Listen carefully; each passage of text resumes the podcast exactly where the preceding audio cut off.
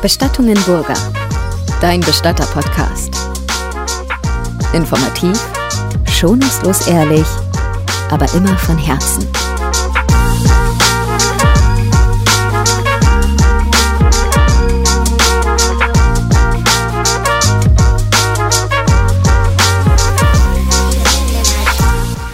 Herzlich willkommen zu unserem neuen Podcast. Heute sind Alex und ich am Start. Wir haben ein spannendes Thema für euch mitgebracht. Und zwar geht es heute um. Es gibt ja so Themen, die so wie so versteckte Themen sind. Also Themen, die man eigentlich denkt, aber nicht sagen darf. Zum Beispiel? Also ich mache mal, genau, ich mache mal ein Beispiel. Ähm, jetzt gehen wir gleich, gleich voll in die Vollen, ne? Na klar. Ähm, stell dir mal vor, es kommt bei uns jemand rein, ein Pärchen, ähm, die haben ihr Kind fünf Wochen vor Geburtstermin verloren. Also ist, noch ist, ist tot, gestorben. Tot ist, im Mutterleib. Tot im Mutterleib Ja, ist okay. verstorben. Die haben schon entbunden und so weiter eben. Und äh, wir machen den Bestattungsfall, alles okay und so weiter eben. Also unser normales, was wir halt damit machen. Und ich merke bei dem Vater, das Thema ist bei ihm anders als bei der Mutter, logischerweise. Weil er den Satz in sich hat, ich bin irgendwie dankbar, dass das Kind gestorben ist im Mutterleib und ich es noch nicht kennengelernt habe. Weil wenn es geboren wäre, dann hätte ich es kennengelernt, dann würde ich es viel mehr vermissen. Ach so, okay. Ich dachte jetzt erst so, er, er ist dankbar, dass es gestorben ist, weil er es vielleicht nicht haben wollte. Ach so. Das könnte, Nein. auch, könnte auch sein. Okay. Nein, das war ich gar nicht. Ja. Aber weißt du, was ich meine? Solche, Ja. solche versteckte Themen, wo du sagst, wenn ich das meiner Frau erzähle, wenn ich sage, hey, ich bin eigentlich dankbar, dass es jetzt gestorben ist, Ja. das darf er nie sagen. Ja, ich glaube, da könnte sie nicht mit umgehen. Nee, gar nicht. Ich habe das einmal erlebt. Ah, okay. Ich habe das einmal erlebt, ich habe das angesprochen, da war sie auf dem Klo Ach, und du hast ihn so auf Seite genommen und ich habe einfach so auf Seite genommen. okay. Er hat gesagt, manchmal hat man so den Gedanken, ich bin, ich habe es einfach, da habe ich mich echt aus dem Fenster gelehnt, weil das könnte ja auch schief gehen, ne? Kann auch sein, dass du falsch liegst. Dass Ne? ich völlig falsch Ja. lieg. Aber ich hatte irgendwie war das ganz komisch in dem Gespräch und habe ich halt gesagt, manchmal hat man so den Gedanken, eigentlich bin ich froh, dass es jetzt gestorben ist, als wenn es geboren wäre. Ja. Weil dann hätte hätte ich es kennengelernt. Und er so, ja, ich bin so dankbar, dass Sie es ansprechen. und habe ich gesagt, das dürfen Sie Ihrer Frau nie sagen. Ja, klar. Was soll ich jetzt machen? Ich Okay. naja, jetzt müssen Sie einfach für Ihre Frau da sein. Das ist das Allerwichtigste. Ja. Einfach da sein. Aber das würde ja bedeuten, dass du der Überzeugung bist, dass man manche Sachen vielleicht besser nicht ausspricht oder bis hin zu, dass man vielleicht eine, auch eine Lüge ausspricht, dass es für den anderen dann besser ist? Oh, das ist krass, ja, das finde ich eine geile Frage. Eigentlich schon, ne? Ja. Nee, also nein, wenn du es so formulierst, würde ich sagen, nein. Auf keinen Fall. Auf ne? keinen Fall. Ja. Ja, wobei, Und, aber, aber, aber, aber, also das, was ich gerade gesagt habe, an sich schon. ist es eigentlich schon, ja. Weil wenn du überlegst, wir beide sind in Beziehungen, du bist verheiratet, ich habe eine Partnerin, vielleicht gibt es ja da auch mal Themen, wo man eigentlich eine Meinung dazu hat, wo man dann merkt, wow, das ist ja eine krasse Meinung, das kann ich ja nie im Leben, wie in deiner Situation, was du geschildert hast, sagen und man sagt es einfach nicht oder man sagt was anderes. Weiß nicht, ob man sowas...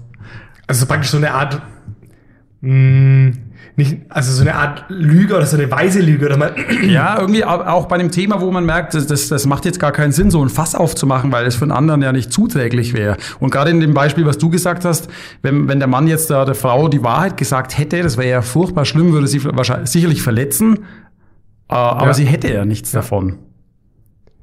ja, es würde gar keinem was bringen. Ja. Aber, also, das bringt mich schon zu der Frage weiter, ja, woher weiß ich denn, was es dem anderen bringt? Also, darf die Entscheidungsmacht nicht bei dem anderen liegen, darüber zu überlegen, was ich, was ich wissen möchte und was nicht? Ja, okay, verstehe. Aber es ist eine spannende Frage, ehrlich gesagt. Also gerade in so einer heiklen Situation auch. Also ich ne? kenne das auch, äh, oder das, man, man kann es einfach an sich ranlassen, zum Beispiel Menschen, die ähm, auch nochmal aus unserem äh, äh, Bestattungsalltag, dass es einfach Situationen gibt, wo man sich wünscht, dass der andere stirbt.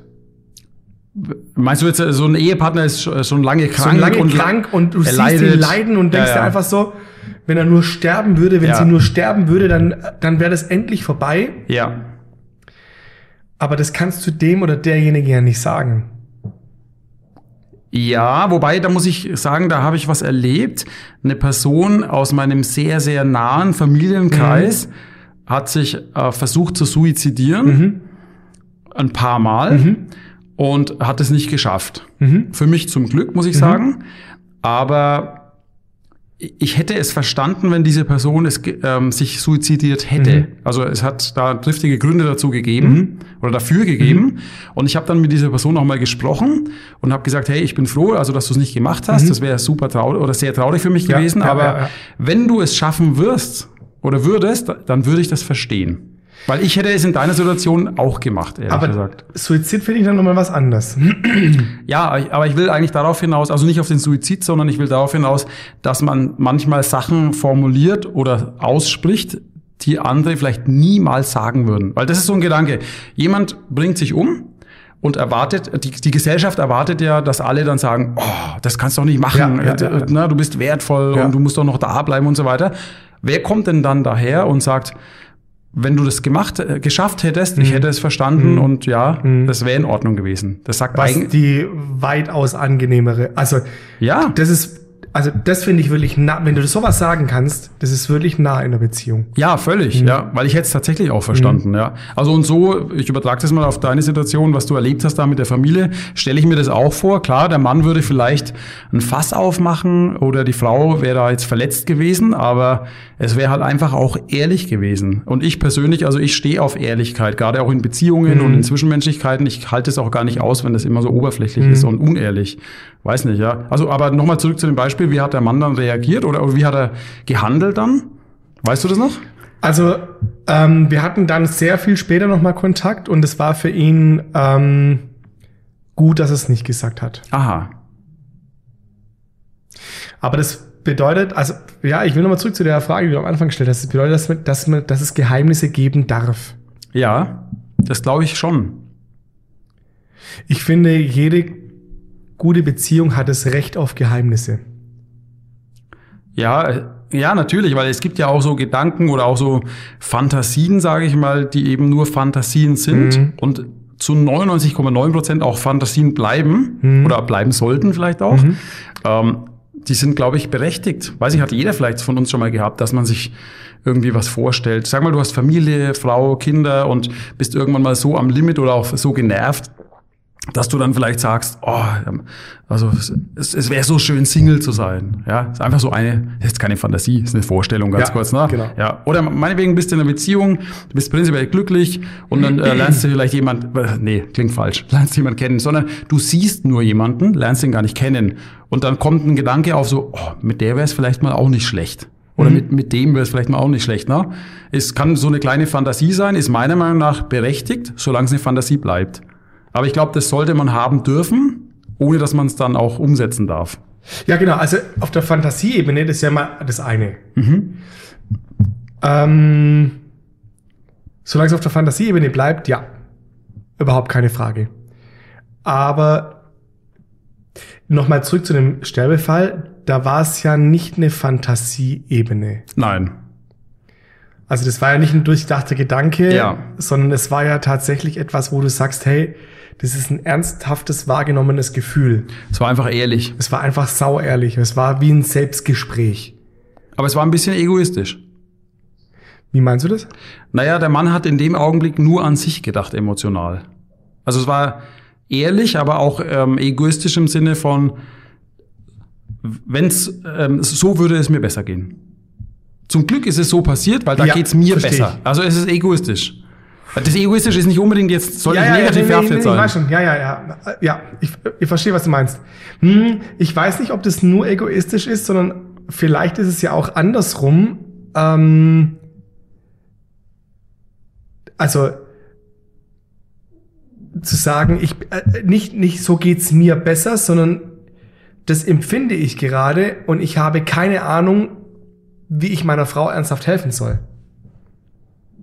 Ja, das könnte natürlich auch sein. Ich, ich denke mal, da steckt auch eine gewisse ähm, Hilflosigkeit dahinter, Ja. dass er einfach nicht wusste, wie er damit umzugehen hatte. Weil er, ist ja, er ist ja persönlich für sich auch in der Sondersituation, er ist ja in einer Doppelsondersituation. Ja, Also genau. er trauert zum einen selbst, Ja. wie auch immer, ja. Äh, und zum anderen muss er auch noch eine Stütze für seine Frau sein. Ja. Das wäre aber, glaube ich, auch eine spannende Frage. Äh, ein, ein Kind stirbt im Mutterleib und kommt tot zur Welt. die Mutter trauert um das Kind.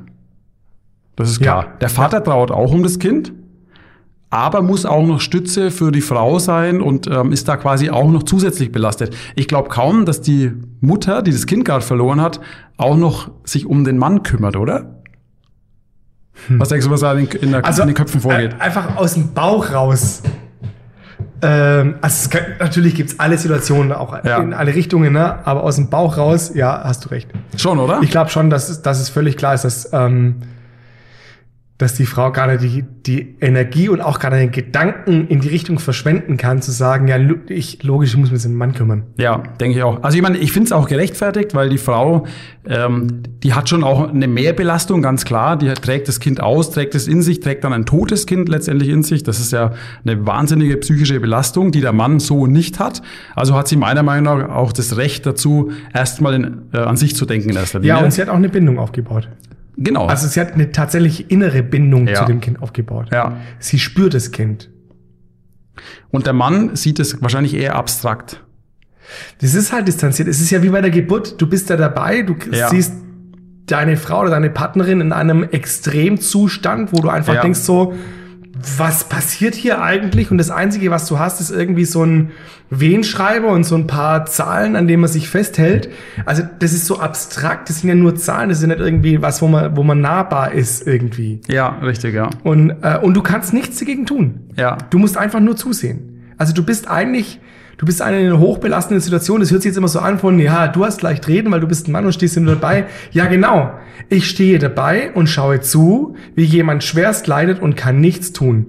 Stellt euch mal vor, du müsstest bei in der Situation zuschauen, wie was ganz Schlimmes passiert und und du kannst nichts machen.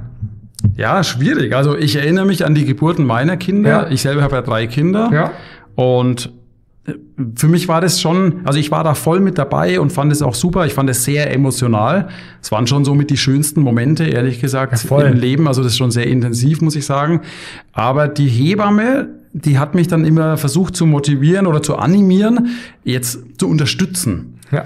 Und ich kann es schon verstehen, ja, dass dann auch die Frau irgendwie Unterstützung braucht. Aber für mich war diese Unterstützung dennoch irgendwie abstrakt, weil ich mir gedacht habe, ich bin da eher so ein bisschen pragmatisch und denke mir so, ja, was, Was ich bringt, was, machen? Genau. was bringt das denn jetzt, ja? Ja. Und da- ja, hat die Hebamme gesagt so, ja, jetzt, jetzt ähm, feuer sie doch mal an, deine Frau. So, jetzt, ja, du schaffst es. Und also und das, ich kam mir das so doof mir das vor. ganz schrecklich vor. Ja, natürlich. Ich stand da daneben und habe dann so angefangen so, hey, genau, komm, du schaffst es und jetzt haben wir es gleich. Und äh, weil das war gar nicht der Fall. Also Genau. gerade bei, beim ersten Kind, beim Louis, da hatten wir es gar nicht gleich. Ja. Das hat sich über zehn Stunden oder länger jetzt gezogen. haben wir es gleich. Ja. Das ist genau das, hat sie nicht meinen. Ja. Nee, ich stehe ja nur dabei. Ja, genau. Ja. Ja.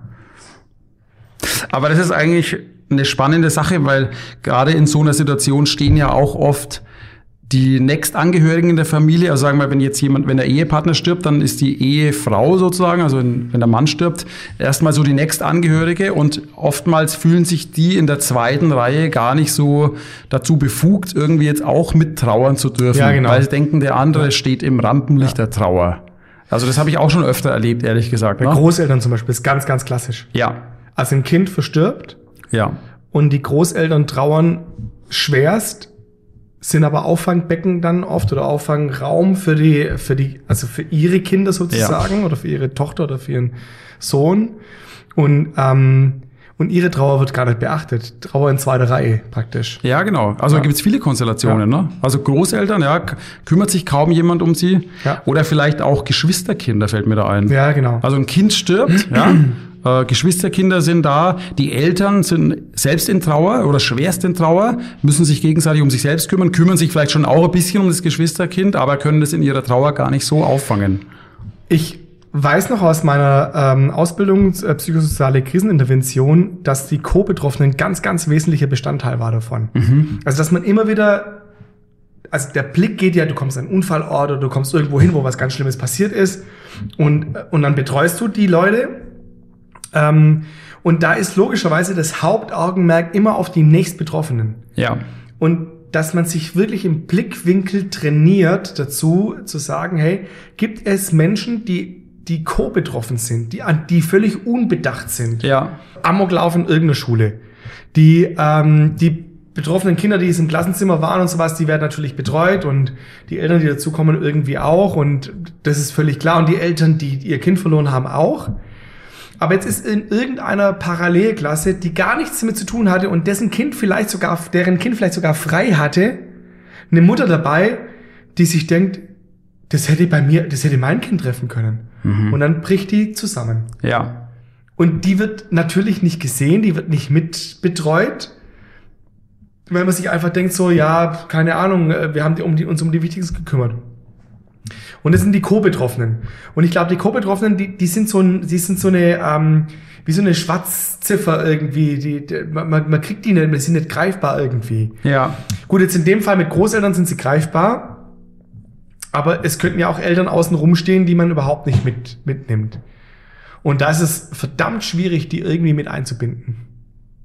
Ich will noch mal kurz zurück zu dem Thema mit, mit diesen, ähm, mit diesen äh, verbotenen Gedanken. Ja, ich weiß nicht, ob der, der Begriff der richtige ist, aber so Gedanken, die man so hat, die so, die so im Kopf rumströmen, aber dann nicht, wo man nicht weiterdenken möchte. Ich habe heute ein Gespräch gehabt mit einer Frau im, im Laden, die hat, ähm, die hat mir, da hatten wir uns ganz kurz eben unterhalten, dass ich Bestatter bin und so weiter eben und das war total äh, spannend, interessant und dann hat sie gemeint, ähm, ihre Mutter ist sehr jung verstorben und sie ist mehrere Wochen mit ihrem Vater ins Krankenhaus gefahren und immer wenn sie mit dem Auszug hochgefahren ist, hat sie sich überlegt, ob sie sich jetzt wünscht, dass es ihre Mutter geschafft hat, also ob sie gestorben ist oder ob sie sich wünscht, dass ihre Mutter noch lebt. Das ist so ein Gedanke, den teilt man irgendwie nicht. Ja. Da steht man im Aufzug, also ich stelle mir das so vor, das kennt ja jeder, die Tür geht zu, dann nehmen die, die Geräusche von außen nehmen ab und das Aufzuggeräusch beginnt. Mhm. Es ist ruhig. Manchmal auch noch ein Spiegel drin und der Aufzug fährt und du siehst die Zahlen laufen und dann kommen diese Gedanken. Und allein weil es schon so ruhig ist, hat man die Hürde, Dinge anzusprechen oder Themen mit reinzubringen. Und dann kommt der Gedanke auf, ich weiß nicht, ob ich mir wünsche, dass sie jetzt gestorben ist Ja. oder ob sie noch lebt. Gestorben oder lebt. Ding, die Tür geht auf und du musst einfach weitermachen. Das Leben geht weiter. Das ja. Leben geht einfach weiter. Aber da kann ich mich gut reinversetzen, ehrlich gesagt. Also ein bisschen privat erzählt. Meine Mutter, die hatte vor, das ist bestimmt jetzt auch schon sechs, sieben Jahre her, eine schwere Erkrankung und lag dann auf Intensivstation im künstlichen Koma. Mhm. Und es war klar, wenn sie wieder aufwachen wird, dann ist sie schwerst behindert. Mhm. Und das war für uns als Familie, also für meinen Vater sowieso, aber auch für uns als Familie eine sehr, sehr harte Mhm. und auch strapaziöse Zeit. Und ich habe sie dann öfter besucht und war dann auch mit meinem Vater oder mit meiner Schwester drin an ihrem Bett gestanden. Da ist mir übrigens auch schwer gefallen, zu ihr zu sprechen und ihr gut zuzusprechen, Mhm. weil es war so abstrakt, weil sie ja im Koma ich lag. kann das voll verstehen. Es war so abstrakt. voll, ja. Zum Glück war da ein Pfleger da, der gesagt hat, komm, jetzt red halt mit ihr ganz normal und die wird es schon hören und so, hat mir geholfen. Auf jeden Fall, ähm, ich kenne das, weil ab einem gewissen Punkt bin ich, stand ich auch in diesem Aufzug. Ich habe mich da gerade wiedergefunden drin und dachte mir, ah, das ist zwar jetzt ein heftiger Gedanke und darf ich diesen Gedanken überhaupt denken, aber wenn die Mutter jetzt sterben würde, dann wäre es doch eigentlich besser für sie. Schon heftig, ne? Und den willst du aber nicht denken, Nein. weil du dir auf der anderen Seite genauso wünschst zu sagen, hey, eigentlich, Ja, ich will, ich will eigentlich, dass alles ist wie früher. ja, soll alles wieder gut werden. alles ne? wieder gut werden. Wie Für- auch immer. Genau, für mich, für meinen Vater, für die Familie. Ähm, aber es war klar, das wird's nicht mehr so Mhm. werden. Ja. Und deswegen, äh, der Gedanke, der, der kam immer wieder, immer wieder. Und ich habe den dann auch tatsächlich meinem Vater gegenüber formuliert, Mhm. was für ihn natürlich sehr, sehr heftig war. Abgesehen davon, die ganze Zeit war für ihn he heftiger. Logisch, Und ja, da mussten tatsächlich auch dann Entscheidungen getroffen werden, ähm, wie macht man weiter oder welche Operation oder welcher Eingriff wird dann jetzt vorgenommen und nicht. Und das hatte halt alles Auswirkungen auf das Leben danach. Mhm. Und meine Mutter, die ist dann wieder aufgewacht und meine Mutter lebt noch, ja. Ich bin auch froh, dass Mhm. Ja. sie noch lebt. Das ist dann natürlich so die andere Seite. auch, ne? ja. ja Mhm. genau. Man ist dann froh. Aber sie hat jetzt diese Einschnitte im Leben und das ist schon heftig. Mhm. Für sie, für meinen Vater, auch für uns, muss man sagen. Und es resultiert alles aus dieser Zeit. Ja, genau. Ja. Ja. Also den Gedanken, den kann ich verstehen, aber ich muss sagen, ich habe mich da innerlich sehr schnell, sehr locker gemacht und habe das zugelassen. Weil ich bin schon ein Befürworter davon, dass man solche ähm, Gedanken, die man erst für, ähm, für verwerflich hält, dass man die zulässt. Ja, weil die, du musst dir vorstellen, diese ganzen ähm, diese ganzen Gefühle, die man gegen diese Gedanken hat, sind ja nur Blockaden, die man im Kopf hat, die einem meistens durch ähm, Erziehung oder durch Prägung, die man so mitbekommen hat. Also Beispiel, mhm. ähm, da, darf ich denken, dass jemand besser dran ist, wenn er stirbt? Nein, mhm. auf keinen Fall. Mhm. Das hast du irgendwo so anerzogen bekommen oder das wurde so geprägt bei dir, ja? Mhm. Oder mhm. wenn du zu, zu jemandem sagst, so, hey, ich kann verstehen, dass du dich umbringen willst, hättest es halt ordentlich gemacht, weil dann wärst du jetzt weg. Mhm. Sowas darf man nicht sagen, mhm. ja? Also ja, ja, Sachen, genau. ja. Nein, das darf man nicht sagen. Darf man nicht sagen, ja. Aber äh, wer sagt denn, dass man das nicht sagen darf? Das liegt ja in der Entscheidung, Entscheidung jeden, jedes Einzelnen. Und ich habe dazu eine ganz spannende Übung, muss ich sagen. Das ist zwar ein bisschen ein Themenwechsel, aber es passt ganz gut trotzdem. Es gibt von den Fantastischen Vier ein Lied. Der Name, Titel fällt mir nicht ein, aber in dem Songtext geht es mehr oder weniger darum, dass man Sachen macht, die man eigentlich nicht macht. Und das spiele ich dir mal so als Ball zu, lieber Alex. Das musst du mal als Übung machen. Du wirst sehen, es ist sehr, sehr schwierig. Ähm, lass beim, ähm, beim Zähneputzen mal das Wasser laufen. Und drehst bitte am besten noch auf warm. Mhm. So, da, da tut sich was in mhm. dir. Da, ne, nee, das können wir das nicht machen. Wir müssen Wasser sparen und Energieverschwendung. Ja. Ähm, anderes Beispiel, wir haben bei uns in der Küche so eine Getreidemühle stehen. Mhm. Also elektrisch, schützt die Getreide rein und dann schaltest du an und du hörst, oh, die Mühle, die arbeitet und tut und macht. Und irgendwann hörst du, jetzt ist sie fertig, dann geht das Motorgeräusch so hoch. Ja und du hast in dir den Drang, jetzt muss ich jetzt ausschalten, ausschalten ja. weil ab jetzt ist es schlecht für die Mühle. Ja. Das stimmt ja gar nicht. Ja. Lass die mal laufen, zwei Minuten. Ja. Mach's Macht einfach ja mal. auch gar nicht aus. Ich komme vom Einkaufen nach Hause, ähm, die Einkäufe zu verräumen, das mag ich nicht so, muss ich zugeben. Ähm, ich habe mir aber jetzt aber irgendwie angewöhnt, ich räume dann die Sachen, die in den Kühlschrank müssen, in den Kühlschrank ganz gemütlich ein. Der Kühlschrank bleibt die ganze Zeit offen. Mhm. Lass mal den Kühlschrank fünf Minuten offen. Du kriegst nicht. innerlich die Krise. Das macht man nicht. Weil dann kommt schon so das Tauwasser runter und du hörst, und dann denk dich mal so ein bisschen rein, dann, dann ähm, hörst oder spürst du so deine Mutter oder deinen Vater hinter dir stehen mhm. von früher, mhm. ja, die sagen, mach den Kühlschrank zu, das macht man mhm. nicht. Hör nicht so laut Musik. Ja. Ähm, ich hatte mal das Problem bei meinem Auto, beim Mini, da ging irgendwie, da war die Batterie irgendwie platt und ich habe ihn gerade so anbekommen und der Tank war leer. Ich musste also tanken fahren. Ich musste also während des Tankens den Motor laufen lassen. halt mal die Blicke von den anderen aus. Aber das sind alles Übungen. Probier, probier das mal aus. Ja. Ja, und da merkst du so, ah, wir sind so, so geprägt oder manchmal vielleicht auch so verprägt. Mhm. Das ist nicht so easy. Ja? Da kommt dieses innere ähm, Eltern-Ich in einem hoch. Ja. ja. Also dieses, ja. dieses, diese, diese Eltern, die man so verinnerlicht hat, dass es mein eigenes Ich schon geworden ist. Ja, richtig, genau. Und, und die hört man dann und die, die bestimmen dann überein. Ja. Hast du da bei dir was irgendwie, wo du sagst, das hast du so mitbekommen von den Eltern, Vater oder Mutter, ist mal egal, aber wo du du hast es auch schon enttarnt und weißt ganz genau, ich reagiere im Leben so oder meinen Kindern gegenüber so, nicht weil du als Alex so bist, sondern mhm. weil dir deine Eltern das so ein nee, hab ich, nee. ich habe es kurz geglaubt, so, oh krass, der ist ja völlig frei, der Typ. Ich bin, ich hatte, also ich hatte ich früher, aber ich bin ja, genau. ähm, ich bin heute heimgefahren, ruf meine Frau an und sag, äh, ich würde jetzt heimkommen. Dann hat ein Kumpel gefragt, ob ich ihm ganz kurz helfen könnte, ähm, eine, so eine Schrankwand zu befestigen. Ja. Das braucht nicht lang. Nee.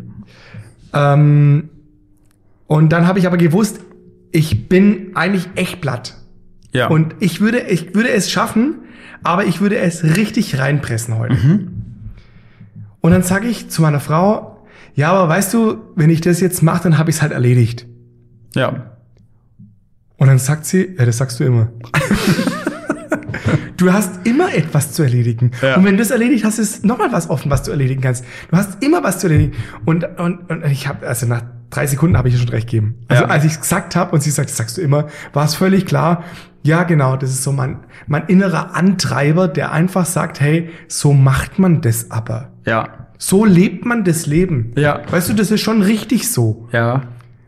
Ähm, also erst, ich, ich kann erst mich belohnen mit, mit was Schönem, wenn ich auch wirklich was erledigt habe, wenn ich meine To-Do-List abgearbeitet habe zum Beispiel. Das wäre so was ganz Klassisches. Ah, ja, okay, kann ich verstehen. Das ja. ist ein bisschen mehr auf der Meta-Ebene als ja. den Kühlschrank öffnen, aber, aber es wäre wär so ein Punkt, wo man sagt, hey, der zieht sich stringent durch. Ich, ja. Also, bin auf der Arbeit, habe das Gefühl, hey, ich habe gerade echt alle Aufgaben abgearbeitet. Ich weiß, ich hatte eine Phase, da war ich extrem viel und lang arbeiten und ich wusste, es wird eine Phase kommen, da kann ich auch mal früher nach Hause gehen. Ja, aber das kann ich heute nicht, weil die anderen müssen so viel arbeiten und da kann ich und so weiter. Dann muss, Ja, ja, ich, muss ich genau. erst noch irgendwie Ja. und so. Und da kommt dieser Antreiber wieder irgendwie, wo es sagt, hey, es wäre aber schon gut, wenn du es erledigen würdest. Es wäre schon gut, wenn du irgendwie was machen würdest, weil dann hast du dir auch einen Feierabend verdient. Ja. Ja, oder zum Beispiel, geh mal morgens um, sagen wir mal, um halb sieben schon in die Arbeit und Ja. du hast die Woche, diese 14 Tage vorher schon volle Lotte reingepowert. Dann gehst du um halb sieben in die Arbeit, arbeitest wie ein Tier und um 14.30 Uhr gehst du runter ins Büro und sagst zu allen, also, Tschüss. tschüss, ich gehe dann mal heim. Also du hast es dir quasi völlig verdient, Ja. keine Frage. Ja. Aber ähm, die Übung, halte Ja. das mal aus, die Gedanken Ja. und die Blicke der anderen. genau. Ja, das ist auch sowas. Aber eigentlich kann man sich davon völlig frei machen und sagen, Ja. wisst ihr was, das ist mir scheißegal. Ja. Also nicht wie es euch da, ja, wobei doch schon, wie es euch damit geht, ja, weil ähm, das sind zwei äh, unterschiedliche Welten, zwei Realitäten, Ja. ja. Ja, ich meine, natürlich, man kann dann Leute dafür gewinnen und das verstehen lassen und sowas. Natürlich, Klar. das kann man alles machen. Aber in allererster Linie ist ja der Knackpunkt der zu sagen, nein, ich Ja. kann heimgehen, wann ich heimgehe. Ja, Ich kann, ja, und so weiter. ja. Ja. Ich hatte mal eine Freundin, Namen werden nicht genannt, die war sehr darauf aus, dass Regeln einfach eingehalten werden. Ja. Und also soweit ist es ja auch in Ordnung, aber ähm, wir sind dann mal gefahren auf der Autobahn mit dem Auto. du, du musst lachen. Äh, und ich bin einer, der schon gern auch mal irgendwie schnell fährt auf der linken Spur und wenn links frei ist, dann bleibe ich auch links. Also war ich so mit 190 links unterwegs und habe gemerkt, rechts neben mir wird sie unruhig auf dem Beifahrersitz. Und äh, bis hin so, dass sie gesagt hat, jetzt äh, bitte fahr doch mal die, rechts rüber oder zumindest in die Mitte. Und ich sagte, hä, wieso, hinter mir ist doch frei. Und dann kam raus, ja, in Deutschland haben wir aber Rechtsfahrgebot. Und das war, das ist eine coole Situation, weil das sind so Prägungen und Reglementarien, die habe ich nicht in meinem Kopf. Ähm, ich setze mich auch gerne über solche Sachen irgendwie hinweg, ja. Ähm, und da hat man tatsächlich dann auch eine Diskussion. Am Schluss konnte man dann auch zum Glück einen Witz auch draus machen, aber für sie war das ganz wichtig, das muss eingehalten werden. Ähm, auch wenn die Autobahn frei ist, man darf nicht links fahren, weil es ist in Deutschland halt leider verboten. Ja. Und ich komme da ein bisschen aus der anderen Ecke. Mir war das, sag ich mal, völlig egal. Ja, ich habe ja. das dann ihr zuliebe auch schon gemacht und Ja. so. Ne? Aber das ist ja was anderes. Genau, das ist was anderes, ja. Aber ich fand es spannend, weil man da gesehen hat, wie zwei Menschen völlig unterschiedlich geprägt sind. Mhm. Das geht sicher zurück bis in die früheste Kindheit oder Kindheit Ja, und genau, Jugend, genau. wo die Eltern sagen, das kann man doch nicht und das muss man doch Ja. und nur so erlangst du Anerkennung Und oder bei uns ja. in bla bla bla Ja, macht man es da immer macht so. man es so, genau, ja. Und was denken da die Leute? ja. Ja. Und der, der Gag ist, wenn man so ein bisschen selbstkritisch ist, dann, dann erkennt man ja auch, aha, es ist jetzt halt bei ihr so, weil sie ist so geprägt. Ähm, aber ich bin halt anders geprägt, Mhm. aber ich bin vielleicht genauso auf der anderen Seite. Das, das, ich falle auf der anderen Ja. Seite des Pferdes runter, ja? Ja. Man denkt nur, dass man selbst so Ja, locker, super easy und und cool ist. genau. Ich bin von allem frei. Aber du kannst, glaube ich, auch in deiner Freiheit gefangen sein. Ja. Ja. ja, die Freiheit kann ja auch ein Getriebensein sein. Ich muss frei sein. Ja. Ich lasse mir von niemand irgendetwas sagen. Ich lasse mich von niemand bestimmen. Ja. Ja. Ich merke das gerade auch, ähm, also in meiner Beziehung, die, äh, wo ich einfach momentan geschäftlich Vollgas gebe in vielen Bereichen. Es gibt neue Projekte hier und da und ich, für mich fühlt sich das gut an. Es ist zwar stressig, aber es fühlt sich gut an, ähm, weil ich das gewohnt bin. Mein Leben war schon immer so. Ja. Aber meine Partnerin meldet dann auch manchmal an so, ah, du, du wieder und musste hier noch und musste da noch. Und da merkt man auch, dass einfach zwei so Welten aufeinanderprallen. Finde ich sehr interessant, sich da auch abzustimmen. Und auch nochmal, um auf dieses Beispiel von dir anfangs zurückzukommen mit, mit der Familie, also die da das Kind verloren hat und wo der Vater da dann auch ganz anders denkt als die Mutter vielleicht. Das ist natürlich eine große Herausforderung, in so einer Trauersituation dann abzustimmen. Und ich denke mir, das ist für, für Paare oftmals eine Herausforderung, die, die schon so ans Eingemachte geht, wenn ein Kind stirbt, sich dann da so abzustimmen, weil dann geht's ja wirklich ums Eingemachte. Ich glaube, ja, was du da gerade ansprichst, ist ein, ist ein ganz wesentlicher Knackpunkt. Also, es lässt sich leicht reden, solange wir über Probleme sprechen. Also, du hast jetzt das Beispiel reingebracht mit, mit einer Freundin, ähm, die ähm, äh, Rechtsfahrgebot und bla bla bla und so weiter. Das, Ja. sind, das sind, würde ich auf der Ebene Probleme ansprechen. Ja. Da lassen sich Lösungen schaffen. Na klar. Aber wenn du in eine Krise kommst, also eine Krise ist ein Kennzeichen davon, ist diese Ohnmacht. Ja. Auf einmal hast du keine Handlungsweise mehr zur Verfügung, die dir in dieser Situation helfen könnte. Ja. Und ähm, wenn du dann in einer Krise drin steckst, dann kommst du genau an den Punkt, wo du sagst, hey, ich, ich, ich, ich, ich kann es nicht lösen. Du hast ja das Beispiel gebracht von einer Freundin von dir mit dem Rechtsfahrgebot und so weiter. Das würde ich auf der Problemebene einstufen, wo man sagen kann, naja gut, das lässt sich grundsätzlich irgendwie lösen. Aber bei einer Krise ist ja das ein Merkmal davon, dass du in diese Ohnmacht reinkommst, dass du in dieses Gefühl reinkommst von, es gibt keine Handlungsweisung mehr, nichts, was ich bisher gelernt habe, wie ich das irgendwie lösen könnte. Ja. Ich bin absolut hilflos. Ja. Und dieses Pärchen war in diesem Modus eben drin. Und dann stehst du auf einmal da und, und merkst, hey, ich, ich komme aus diesem Punkt nicht alleine raus. Und egal wie ich das jetzt mache, ändert sich's nicht ins Gute irgendwie. Ja. Und ich glaube, da sind manchmal dann Ratschläge von außen doch sinnvoll, wobei ich glaube, das Wichtigste da drin ist, dass man eben Menschen ja doch in die Selbstbestimmung führt, dass man ihnen hilft zu sagen, hey, du kannst umgehen, wie du möchtest damit. Ja. Da denke ich gerade nach, ob ich das eigentlich gemacht habe, weil ich habe eine klare Anweisung gegeben. Ich habe gesagt, ich kann sie da drin verstehen. Ja. Und sie müssen ihrer Frau, also sind sie einfach für ihre Frau da. Du hast quasi das als wichtiger dargestellt, als auf die eigenen Gefühle zu schauen. Was ich aber auch richtig finde in der Situation, ehrlich gesagt. Ja, aber warum? Ich find's auch richtig. Also meine, em- mein Gefühl sagt mir Ja. gerade, das war gut so. Aber Ja. warum? Weil eigentlich vom Typ her wäre ich derjenige, der sagen, hey, es gibt die 25 Möglichkeiten oder die zwei Möglichkeiten. Stimmt. ähm, du kannst ja aussuchen, was du nutzt. Also das ist deine Entscheidung. Ja, gut, aber das ist schon auch eine Extremsituation, weil ehrlich gesagt, wenn ein Kind im Mutterleib Leib verstirbt, dann ist die Frau meiner Meinung nach schon in der höheren Trauerposition. Vielleicht ist es nicht so gerechtfertigt, aber irgendwie ist auch wieder so eine gesellschaftliche Ansicht, ne? Ja, genau. Aber äh, es ist schon so, ne? Ja.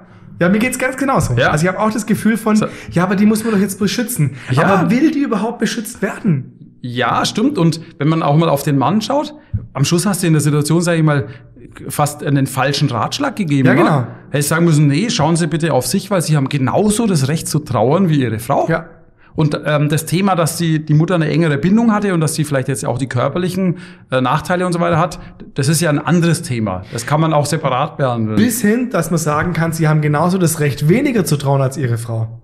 ja, Also, wäre ihr Vater gestorben ja, und er würde sagen, ja, keine Ahnung, ich traue da schon auch, aber ganz ehrlich, es war mein Schwiegervater und ich, Ja.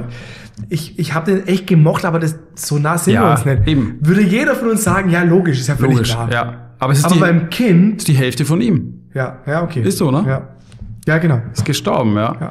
Aber weißt du, was mir da einfällt? Ist auch ganz spannend. Ich glaube, an so einem, an einem Kindertrauerfall oder wenn ein Kind stirbt, da misst sich, glaube ich, die Qualität oder das Fundament von der Beziehung. Ich plaudere wieder so ein bisschen aus dem Nähkästchen. Mhm. Ich war ja 15 Jahre verheiratet, bin inzwischen erfolgreich geschieden. Soll's geben, ja. Soll es geben. Aber ich muss sagen, in den letzten Jahren meiner Ehe hatte ich immer wieder einen Gedanken und ich weiß nicht, wieso der kam. Äh, Ja, doch, ich weiß, doch, ich weiß, wieso er kam. Ich habe mir überlegt, so, boah, ich, ich kann das jetzt nicht glauben, da, da, ähm, dass die Ehe so scheiße läuft und vielleicht, dass es vielleicht mal zu Ende ist mit dieser Ehe. Ich konnte das nicht glauben. Und dann hab, hatte ich folgenden Gedanken, immer wieder. Wenn jetzt eins unserer drei Kinder stirbt, das würde unsere Ehe, unsere Beziehung nicht überleben. Und diesen Gedanken, den hatte ich oft. Das war für mich wie so ein Maßstab. Ich habe das immer wieder dann so angelegt und ich habe dann gedacht so, boah, das kann doch nicht sein. Wir waren doch früher so eng und wir haben alles ähm, geschafft. So was müssten wir doch jetzt auch schaffen. Ich habe das dann immer wieder so als Messlatte angelegt. ja, das klingt vielleicht, das ist fast ein bisschen Nee, pervers oder irgendwie Nee. komisch, ne? Aber habe dann gemessen und kam dann immer mehr dazu zu dem Schluss. Tatsächlich, Mhm. ähm, das würden wir nicht schaffen. Heftig. Also wir können keine Krisen mehr Wir miteinander meistern. so ja, wir sind so weit auseinander.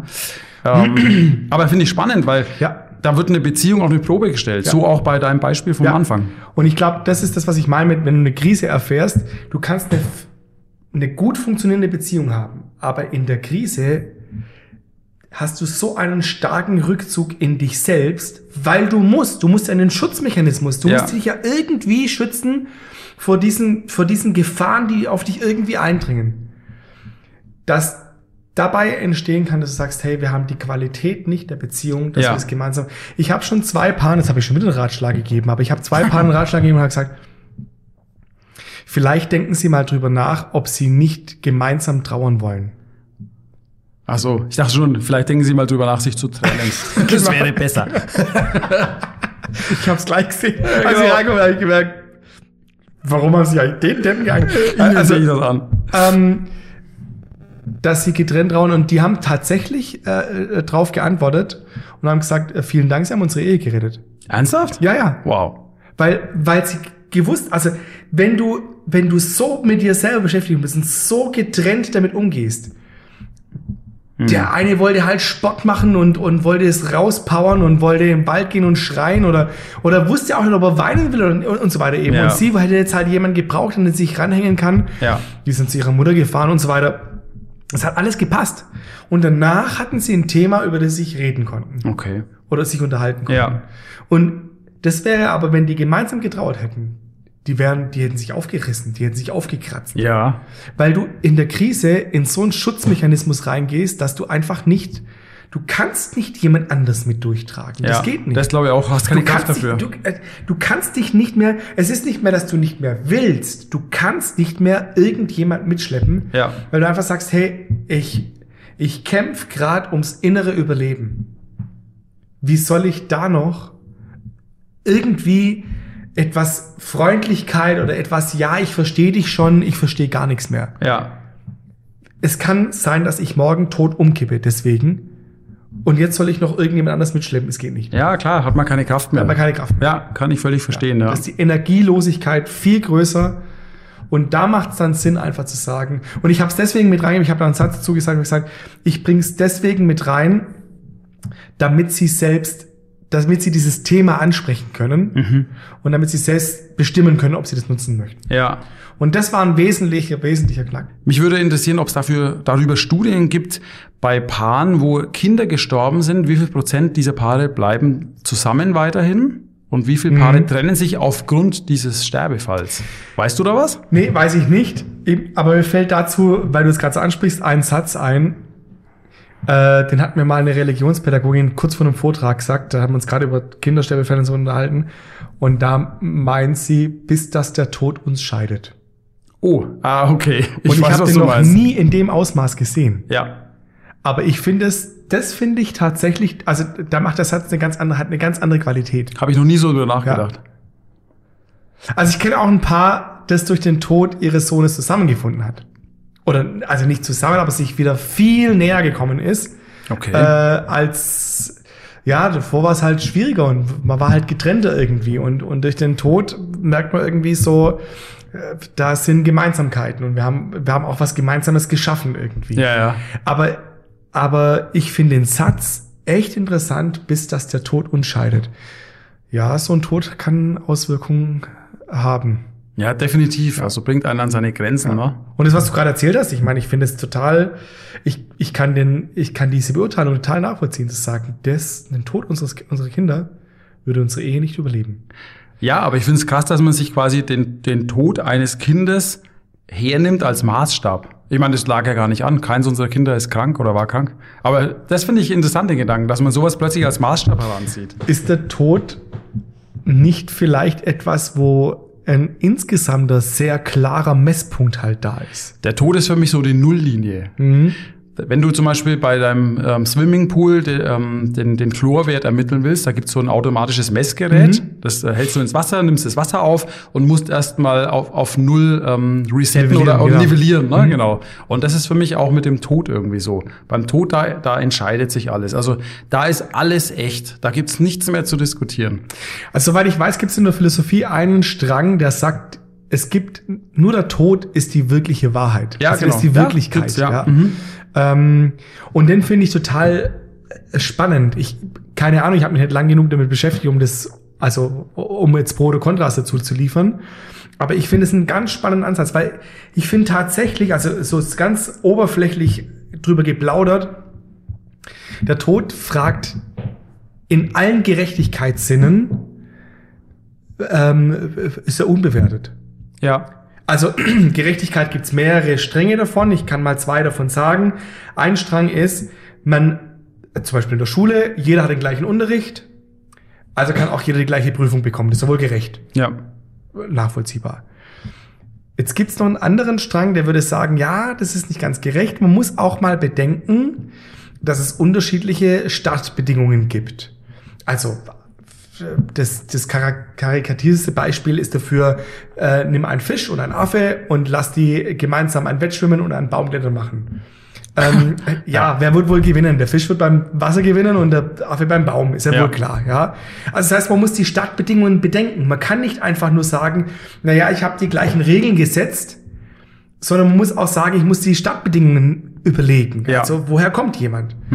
Ja, das interessiert den Tod in beiden Fällen nicht. Ja, richtig. Er sagt einfach, es ist mir egal, welche Startbedingungen du hast. Es ist mir auch egal, was du gelernt hast und welche, welche Bedingungen vom Leben außen gesetzt sind.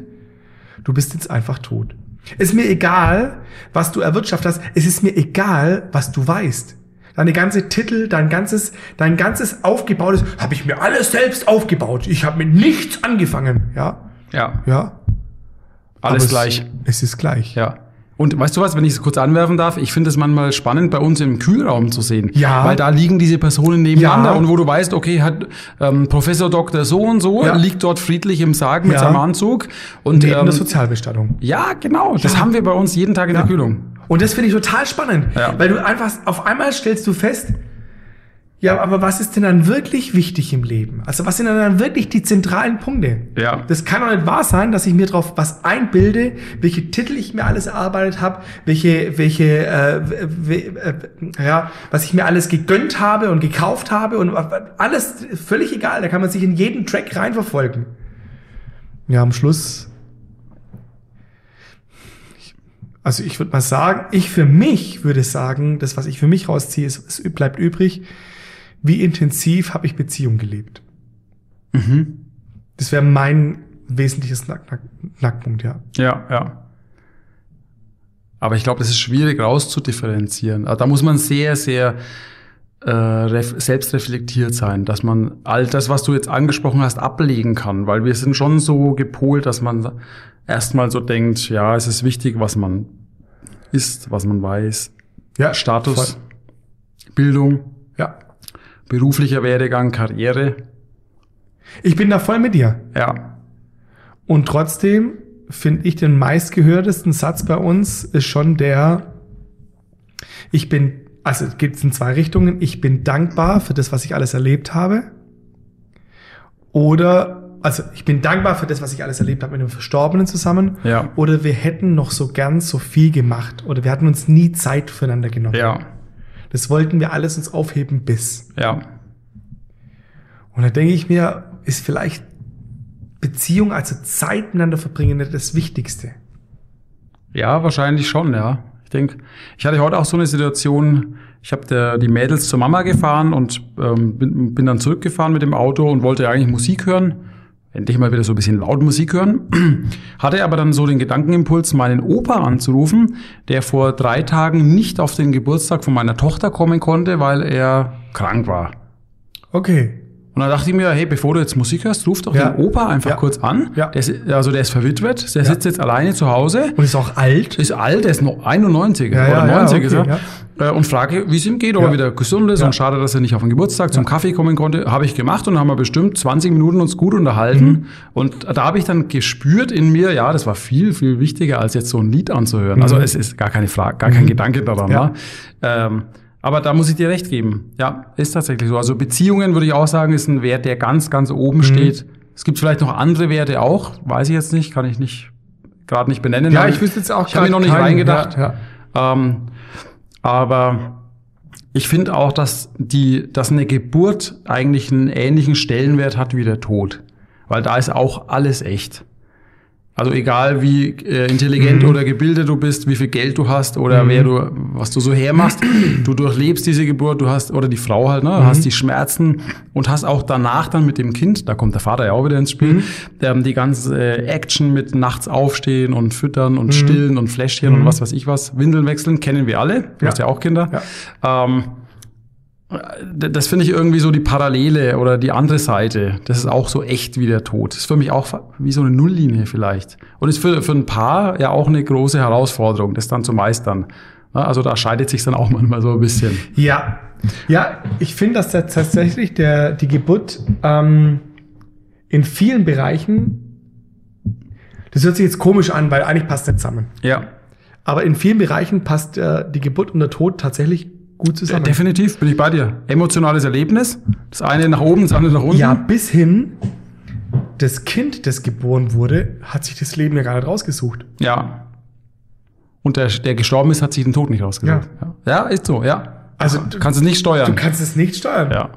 Ich, ich habe das Leben einfach geschenkt Ja. bekommen. Ja. Dass ich hier in diesem Umfeld mit diesen Menschen groß geworden bin, dafür kann ich gar nichts. Ja. Was für eine Einbildung darüber zu beherrschen und zu sagen, ja, die in den Ländern oder was. Also weißt du so, Ja. ja, Ja, klar. Ja, zu dem Thema fällt mir auch noch eine lustige Geschichte ein, ehrlich gesagt. Und zwar, also meine Ex-Frau, die ist ja Hebamme vom Beruf. Ja. Und da habe ich natürlich auch die eine oder andere ja, Geschichte mitbekommen. Und zwar, ich glaube, es war auch im Kreissaal in Fürth, wo das passiert ist, äh, war ein Pärchen zur Geburt da. Die Frau war eben da in den Wehen gelegen und ähm, die Hebammen und die Ärzte waren dann recht verzweifelt, weil es ging einfach nichts vorwärts.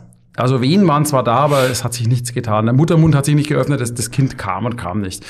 Und dann hat die eine Hebamme, die war recht erfahren, hat dann den Mann so, mal den Vater so nach außen gebeten und hat dann unter vier Augen mit der Frau gesprochen, mit der Mutter. Und gesagt, ja, also sagen Sie mal, irgendwas stimmt doch da nicht. Man hat es ihr schon angemerkt, ne? irgendwas war da im Argen. Und dann hat sie dieser alten Hebamme so unter vier Augen erzählt, so, ja, also ist schwierig, aber das Kind, das ist nicht vom Vater. Von, also der, der ist nicht der Vater. Mein Mann, mein Mann ist nicht der Vater. Nein. Ja, also und das hat diesen ganzen Prozess definitiv blockiert in ihr. Sie konnte oder wollte dieses Kind nicht gebären. Deswegen kam das Ja. auch ins Schocken alles. Ja. Und hat noch einen oben drauf gesetzt. Die Hebamme hat dann nämlich gesagt, ja, ist ja schön und gut, haben wir auch schon öfter mal erlebt, aber jetzt kriegen sie erstmal das Kind, der merkt es ja erstmal weiß nicht mehr. die. Antwort. Du weißt die Antwort. Also, das genau, Kind sagt ist die, farbig. Ja, genau. Der Vater, also der, der Erzeuger ist ein Schwarzer. Oder ein farbiger, weiß ich, wie man das gerade korrekt sagt. ähm, wie auch immer, auf jeden Fall. Äh, ja, ist tatsächlich passiert. Und ähm, wobei der Mann wurde reingebeten, die äh, Frau hat ihm dann irgendwie gestanden und er war dann recht cool. Also es scheint dann alles gut gelaufen zu sein, aber auch ein sehr emotional Ja. aufreibendes Erlebnis. Ja. Also das heißt, die Geburt wie der Tod emotional sehr, sehr herausfordernd. spannend. Ja. Spannend. Ihr lieben Leute, schön, dass ihr zugehört habt. Wir freuen uns auf die nächste Folge. Bleibt mit dabei. Nächste Woche gibt's den nächsten Track. Schönen Abend und bis bald. Ciao. Das war Bestattungen Burger. Dein schonungslos ehrlicher Bestatter-Podcast auf allen gängigen Streaming- und Download-Plattformen. Vielen Dank fürs Zuhören.